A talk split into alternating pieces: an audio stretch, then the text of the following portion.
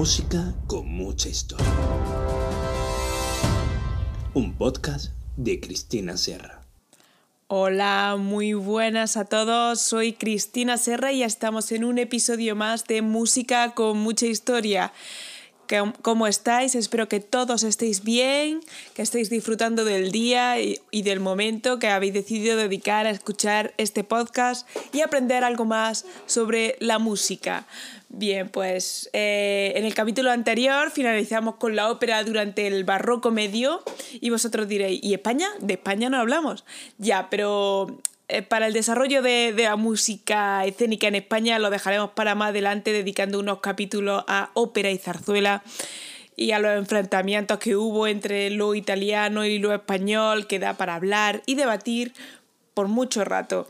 Eh, en estos capítulos nos vamos a centrar eh, todavía en la extranjera y hoy pues vamos a hablar del desarrollo de la ópera en su etapa final del barroco, que es la ópera napolitana. Y una de las mayores aportaciones de esta etapa final es la eclosión definitiva de la música instrumental, que queda fuera del ámbito de, este tema, ¿no? porque no vamos a hablar de la música instrumental, pero sí es importante que por primera vez las composiciones de este periodo van a pasar al repertorio estable tanto para los intérpretes como para el público es decir, que las la obras del barroco medio son las que ya aparecen como repertorio y que podemos escuchar en muchos conciertos y que se puede aprender desde el principio de cuando empiezas a, a, tocar un instrumento o cuando ya desarrollas tu carrera como instrumentista está dentro de tu repertorio habitual, ¿no? Eh, como ya hemos visto, durante el barroco medio se establecen los, pilares en los que se asentará la música que va a venir actualmente, ¿no? Como el bel canto, la forma operística más madura, la tonalidad definitiva. Y, y estos nuevos principios necesitaban rodaje y expansión para consolidarse plenamente. Y esto pues es lo que tendrá lugar eh, con los genios del último barroco. La ópera napolitana, con Alessandro Scarlatti a la cabeza, va a tomar el relevo a la ópera veneciana, hasta el punto de que en esta última etapa los conceptos de ópera napolitana y ópera italiana llegan a confundirse fuera de Italia. Y en plena consolidación del bel canto, esta ópera dará una destacadísima importancia a los cantantes, consolidándose la figura de los divos y las divas o la prima donna, y además de terminar de perfilar la forma que ya se venía eh, apuntando desde Venecia. Bien, pero ¿qué estaba pasando en Nápoles? ¿Cómo llegamos a desarrollar la ópera? Vamos a hablar de ello. Bien, pues Nápoles eh, vivió en los años del nacimiento de la ópera, pues como al margen de los grandes centros del género.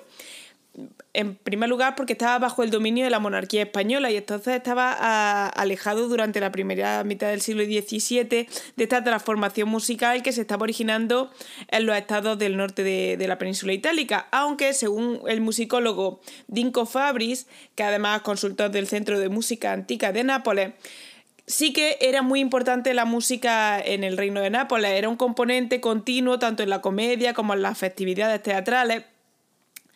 Y, bueno, algo de, influencia había podido coger de, lo que se estaba pasando en los estados del norte porque muchos músicos venían de, esa zona.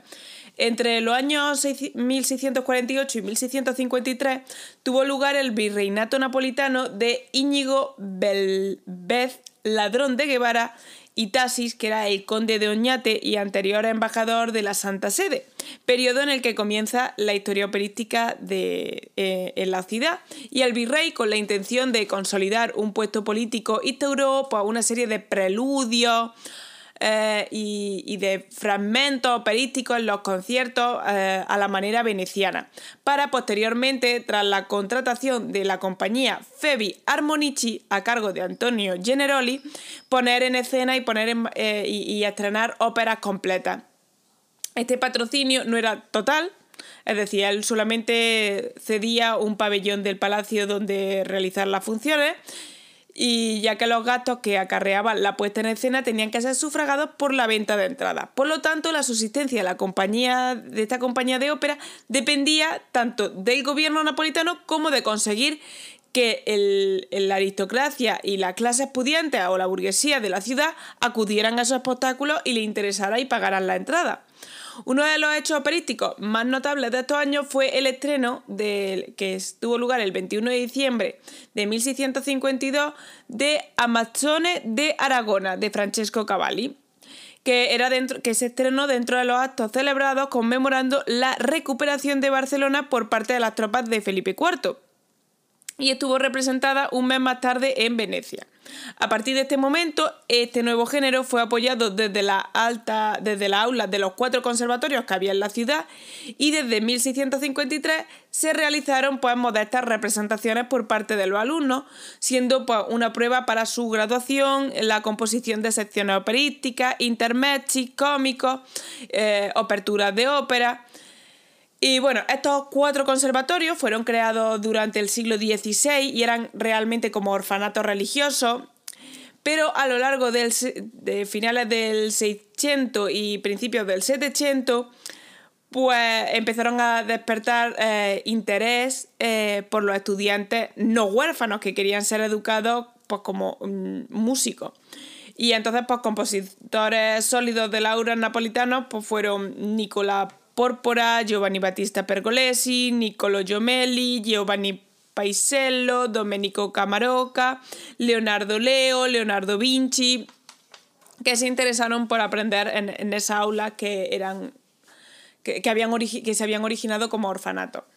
Eh, en 1680, tras nombrar al compositor de ópera veneciano Pietro Antonio Ciani, maestro de capilla de la corte napolitana, pues se empezó a estrechar mucho más esta relación que había entre los músicos de Nápoles y los músicos de Venecia, lo que se vio acentuado cuando en 1684 se nombró como cabeza de la capilla virreinal a Alessandro Scarlatti, que tan solo tenía 23 años, quien había llegado de Roma como director musical del San Bartolomeo en 1683. A partir de este momento, los nexos de compositores, músicos y cantantes entre capilla y teatro pues fueron continuos. Con la llegada de Alessandro Scarlatti se produjo un cambio en la política de la elección de los compositores en el Teatro de San Bartolomeo y se comenzó a apostar por autores napolitanos. Hasta ese momento la gran mayoría de los autores que habían llegado eran del norte de Italia. La nueva estrategia en la gestión del Teatro de San Bartolomeo que usó Alejandro Scarlatti es que quería colocar a Nápoles como foco de producción operística, impulsando obras locales y convirtiendo a la ciudad en uno de los principales centros de ópera europeos y creando un modelo imitado no solamente por sus alumnos napolitanos, sino también por los grandes operistas de la primera mitad del siglo XVII de, perdón, de la primera mitad del siglo XVIII. En 1734, con la coronación de Carlos de Borbón como virrey de Nápoles, eh, que, luego sería Carlos III de España, se restableció el Estado de Nápoles como una monarquía independiente a la corona española, aunque tuviera el mismo rey. Eh, el nuevo rey comenzó una profunda renovación urbanística en la ciudad y entre sus decisiones estuvo la de construir un gran teatro cerca del palacio, que sería el Teatro de San Carlos, que sustituiría al Teatro de San Bartolomeo y finalizó en 1787. Este nuevo teatro se colocó entre los principales teatros operísticos italianos, igualando el número de producciones y funciones a los grandes teatros italianos como el Reggio de Turín, o superando únicamente por la sala de dos grandes, o sea, superado únicamente por salas de dos grandes metrópolis europeas, la Ópera de París y el King Theatre de Londres. Eh, a partir de aquí también tenemos que hablar de que eh, cuando hablamos de ópera Mm, napolitana, se va a ver una distinción de dos géneros, va a haber una subdivisión de subgéneros, que será la ópera seria y la ópera bufa.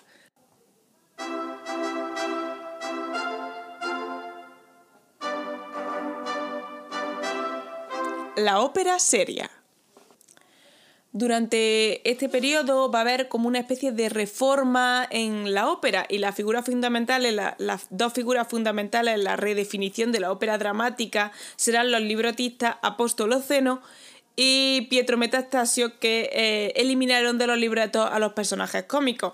Además, pues se fueron eh, asentando y llevando a desarrollar mucho más esas ideas que ya habíamos visto que se empezaban a... y esas características que se empezaban a, a, desarrollar en la ópera veneciana. Por ejemplo, se estructuró la forma definitiva en tres actos, eh, y esos tres actos iban a ser precedidos por una sinfonía u obertura en tres movimientos, rápido, lento, rápido, que se conocerá como obertura italiana, a diferencia de la obertura francesa que ya vimos con Lully, que, eh, tenía tres movimientos, pero era lento, rápido, lento. Eh, habrá una separación definitiva de los recitativos y la aria y, una práctica separación de los coros todo esto venía a ahondar en los cambios que, bueno, que ya hemos dicho que ya había empezado en ópera. Y el área da capo pues, va a continuar desarrollándose y va a llegar a la forma predilecta para va a llegar a ser la forma predilecta para la grande área.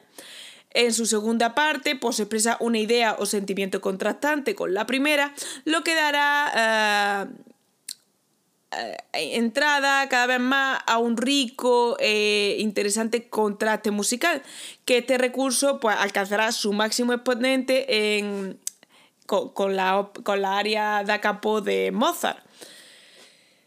Esta nueva orientación estética, que es mucho más equilibrada y natural, aparece sobre todo en la idea de las discusiones en la que tuvieron lugar en la Academia de la Arcadia de Roma, a la que tanto Scarlatti como Zeno y Metastasio pertenecieron. Y en estas discusiones lo que intentaban hacer era tratar de huir de los excesos del barroco a favor de una nueva racionalidad que encaminaba más hacia lo que sería la estética del clasicismo.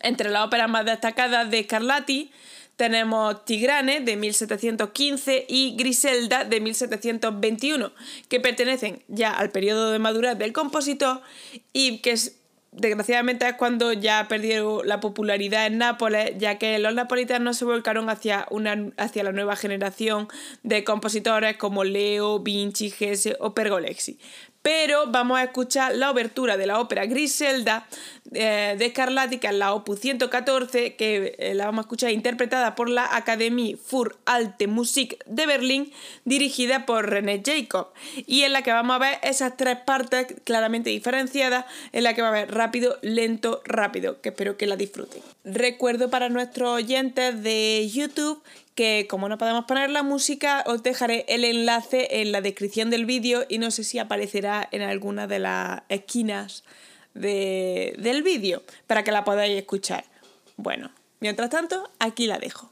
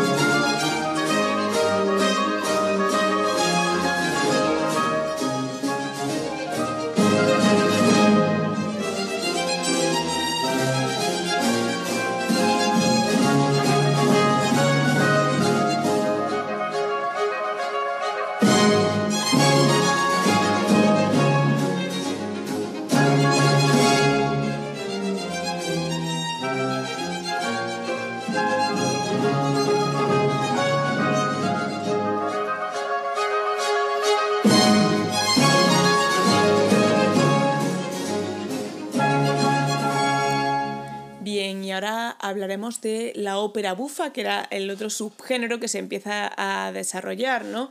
Eh, bueno, al principio hay que hablar de que este subgénero va a estar vinculado a la ópera seria, pero que, iba a estar en los intermedios. Bien, intentamos entender qué pasó. Hubo, eh, como ya hemos hablado, hubo una, una división en la ópera, según la tema, el carácter de su temática, si era cómica o era seria. Y eh, bueno, pues los, libretistas a Zeno y Metastasio decidieron eliminar a los personajes cómicos de la, ópera para que las óperas serias tuvieran una temática mucho más intelectual y más seria, más enfocada en, la historia o en la mitología. Pero esto los empresarios mm, que, organizaban las óperas y que, y que gestionaban los teatros no lo vieron con buenos ojos porque se dieron cuenta de que, bueno, no, le, no le iba a convenir, ya que eh, en el, público que no era ilustrado, pues los argumentos basados en la historia y en la mitología clásica, pues no le ofrecían ningún atractivo, pero sin embargo disfrutaban mucho con los momentos groseros y subidos de tono de los personajes cómicos. Y claro, pues los ingresos, como provenían de, la entrada, pues eh, los empresarios no querían eliminar a una parte de, ese público. Entonces, pues empezó a... Eh, decidieron meter que eh, entre, la, entre escena y escena, entre acto y acto de la ópera, meter pequeñas operitas o actos eh, pues con, con farsas pequeñas farsas cómicas y entonces le denominaron en un principio intermezzo. ¿Qué pasaba? Que antiguamente pues la asistencia en, los teatros mm, no era tan rígida como lo que podemos ver hoy en día, ¿no? Ya que era un, sitio de reunión, el ir al teatro era como un acto eh, social, ¿no? Entonces hablaban, comían, bebían, entraban y salían constantemente en el teatro pues usaba, pues, yo qué sé, para hablar de negocios, para para tener, yo qué sé, para conocer gente, para, yo qué sé, se enseñaban acuerdos amorosos, por ejemplo, eh, incluso, yo qué sé, había casino en el teatro, entonces pues había gente que se acercaba a jugar y, y, bueno, pues no tenía la necesidad pues, de una pausa generada por el empresario para que la gente pudiera salir, ir al aseo, beber algo, comer o lo que fuera, sino que la gente pues eso se lo tomaba con libertad. Y esas pausas que se hacían se hacían realmente pues para el descanso de, los cantantes y músicos. De esta manera, como el público seguía por allí, pues eh, los intermesos pues lo representaban no los, cantantes eh, famosos, o sea, no los castrati, ni la primadonna, ni ninguno de esos, sino pues sopranos más con más desparpajo, bajos, que nadie quería escuchar en una ópera seria, yo qué sé, músicos que tenían una fama eh, cómico, que, que, o sea, cantantes que eran más cómicos que lo que podían actuar en una ópera seria. Eh, ¿Qué vieron? Pues que empezaba a ver que el público empezaba a prestar más interés a los intermedios que a los propios. que, a la propia ópera seria en sí. Que, la gente pues, decidía cuando veía que había un intermedio, acudía y se sentaba para escucharlo y disfrutarlo, que fuera de la ópera. Y entonces esto originó pues, que el, el empresario se diera cuenta y dice, mira, la gente está pagando aquí por ver los intermedios, no la ópera seria. Lo mismo si, si generáramos una ópera, eh, un intermedio más largo y que la gente simplemente acudiera para ver el intermedio largo, saldría más rentable. Y ahí fue cuando empezó a haber una separación y empezó a independizarse eh, esta, esta ópera bufa. Vale, ¿cómo solía ser? Pues como hemos dicho que estos intermedios eh, empezaron a hacer como, eran como la parte de los descansos de los músicos de la ópera seria, pues la instrumentación era mucho más reducida y habitualmente pues a lo mejor había un par de violines y un bajo continuo o un clave bajo con eh, un clave y, y algún otro instrumento. Normalmente al final se formaba por un instrumento grave que podía ser el violonchelo o el bajón el clave y dos violines, o incluso más una especie de, de, de, cuarteto de cuerda con un bajo continuo. Y la acción o los argumentos que eh, los que solía estar uh, inspirados estos intermedios, pues solían ser de la misma época, eh, que hacían menciones a los tópicos del momento, a las costumbres del lugar, incluso a cotilleos de la ciudad, a lo mejor representaban algún personaje que se podía parecer a lo mejor a un noble tal que en aquel momento había, eh, había hecho cualquier cosa y era el cotilleo del momento y, la gente pues iba a verlo porque era una forma de, de, reírse de, de lo que estaba ocurriendo en ese momento. Entre los compositores de ópera bufas podemos encontrar incluso obras del propio Alessandro Scarlatti, ¿no? que nos deja una que sería Il triunfo del honore de 1718, pero en realidad el compositor por antonomasia que se le conoce como el impulsor de la ópera bufa sería Giovanni Battista Pergolesi, con, con, su obra La Serva Padrona de 1733, que es el paradigma de la ópera, de la ópera bufa. Hablemos de, Bueno, y vamos a hablar un poco de, esta obra, ¿no? De la sierva padrona, porque, porque es muy característica y además mm, importante que, la conozcamos. Se le considera como la primera ópera bufa, aunque, lo podemos eh, aunque en la propia partitura y en la propia portada del, del programa se le denominó intermezzo y tiene dos actos eh, el libreto está en italiano y es de Gennaro Antonio Federico y, está basada en la obra de teatro de Jacopo Angelo Nelli. La ópera pues, es muy breve, porque si tiene dos actos, pues dura en torno a unos 45 minutos. Eh, y bueno, eh, la primera vez que se estrenó como ya hemos dicho, se estrenó como intermezzo y estaba dentro del intermezzo de una ópera seria del propio Pergolesi, que era Il prisionero Suberbo. Eh, ambas se estrenaron en Nápoles el día 5 de septiembre de 1733 y el mismo libreto pues, fue posteriormente musicalizado por Giovanni Paisiello y fue el intermezzo de Acis et Galatea de Lully en 1752. El estreno de, esta ópera es también muy característica porque fue la primera representación que se hizo en Nápoles después del gran terremoto que hubo que hizo que se tuviera que cerrar todos los teatros. Esta obra pues, no solo tuvo éxito en Nápoles eh, y en Italia, sino que también tuvo éxito por toda Europa. Eh, bueno, la importancia de esta primera obra maestra del género de ópera bufa también eh, hay que destacarla porque mm, tuvo un papel importante en la querelle des Buffons que, bueno, que, hubo en Francia entre esa, esa, lucha entre la ópera italiana o la ópera francesa y que ganó finalmente la ópera italiana con la representación de la serva padrona de Pergolesi. En España también llegó, eh, se estrenó en 1750 y en el Teatro de la Santa Cruz de Barcelona y además, bueno, esta ópera eh, está en el paradigma este de como el momento histórico en el que hay un cambio de, de la música barroca a la transformación de, del clasicismo.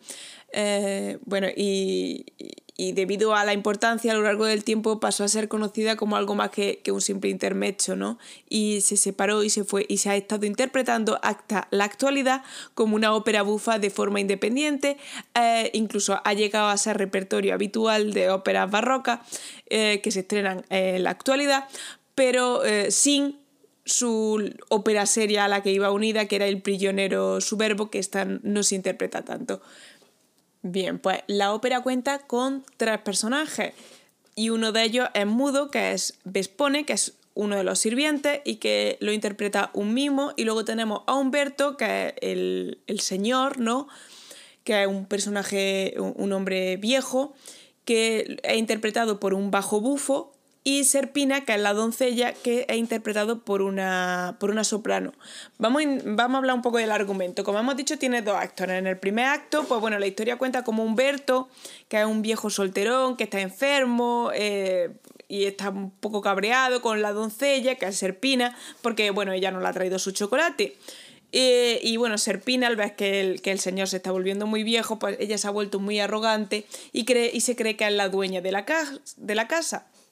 Y se queja, por ejemplo, en un área que podemos ver que es siempre incastrati de, de, de, todo esto, del hecho de que el hombre pues, es un poco grosero, de que es muy gruñón, de que siempre le esté mandando y que, bueno, ella es la, la dueña de la casa.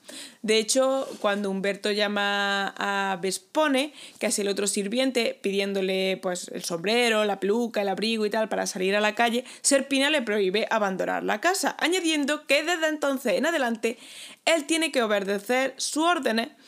Y Humberto eh, entonces ve la situación y le dice a Vesponte que le encuentre una mujer para casarse, de manera que pueda librarse de Serpina, porque si se casa, pues habrá una señora de la casa.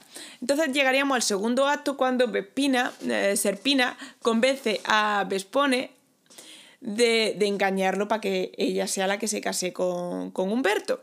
Y lo hace pasar, pues, por un soldado que se quiera casar con ella y entonces pues Serpina eh, informa al señor de que se va a casar con un militar llamado Tempesta.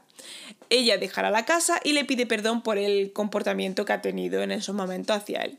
Entonces cuando llega eh, Vespone disfrazado de Tempesta y, eh, le, le, pide 4.000 coronas como dote eh, por casarse con Serpina. Y entonces Porberto rechaza pagar tal suma de dinero y eh, le y Tempesta pues le dice que o paga la dote o se casa ella con, eh, se casa él con, con, Serpina.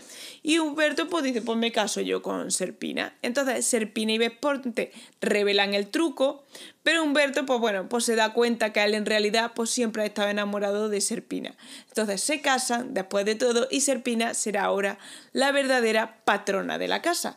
Como es, un, es cómica, aparte tiene que tener un final feliz y bueno, pues todo este lío y, de humor que cuenta la propia historia. Bien, y para terminar el programa de hoy, vamos a terminar con, la área, con el área Sempre in Contrasti, donde... Eh, Huberto se queja de, de Serpina. Y, y, bueno, lo voy a dejar aquí y antes de, poner la pieza, bueno, pues despedirme y espero que os haya gustado este programa. Y ya sabéis, si, si es así podéis darle a me gusta o dejarme cinco estrellas. Si me escucháis desde iTunes o iVoox, dejar algún comentario. Y además me podéis seguir en las diferentes redes sociales que estoy en Instagram, en Facebook como eh, Profe Música Cris y además me podéis ver ya en YouTube que, mm, como Música con mucha historia o Profe Música Cris y además tenéis mi página web para poder saber algo más sobre mi trabajo y mi página de Patreon eh, donde podréis decidir apoyar como mecenas este proyecto musical. La página web es cristinaserradt.wixsite.com barra cristinasdt y allí encontráis el enlace hacia el Patreon, aunque todo esto lo dejaré en las notas sobre de, del programa, todos los enlaces. Y nada más, os dejo con la obra Sempre in Contrasti, eh, interpretada por Sesto Bruscantini.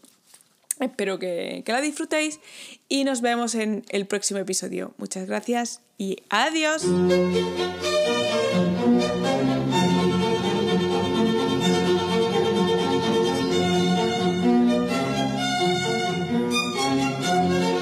Sempre in contrasti, con si sta, con si sta, e qua e là, e su e giù, e sì e no, for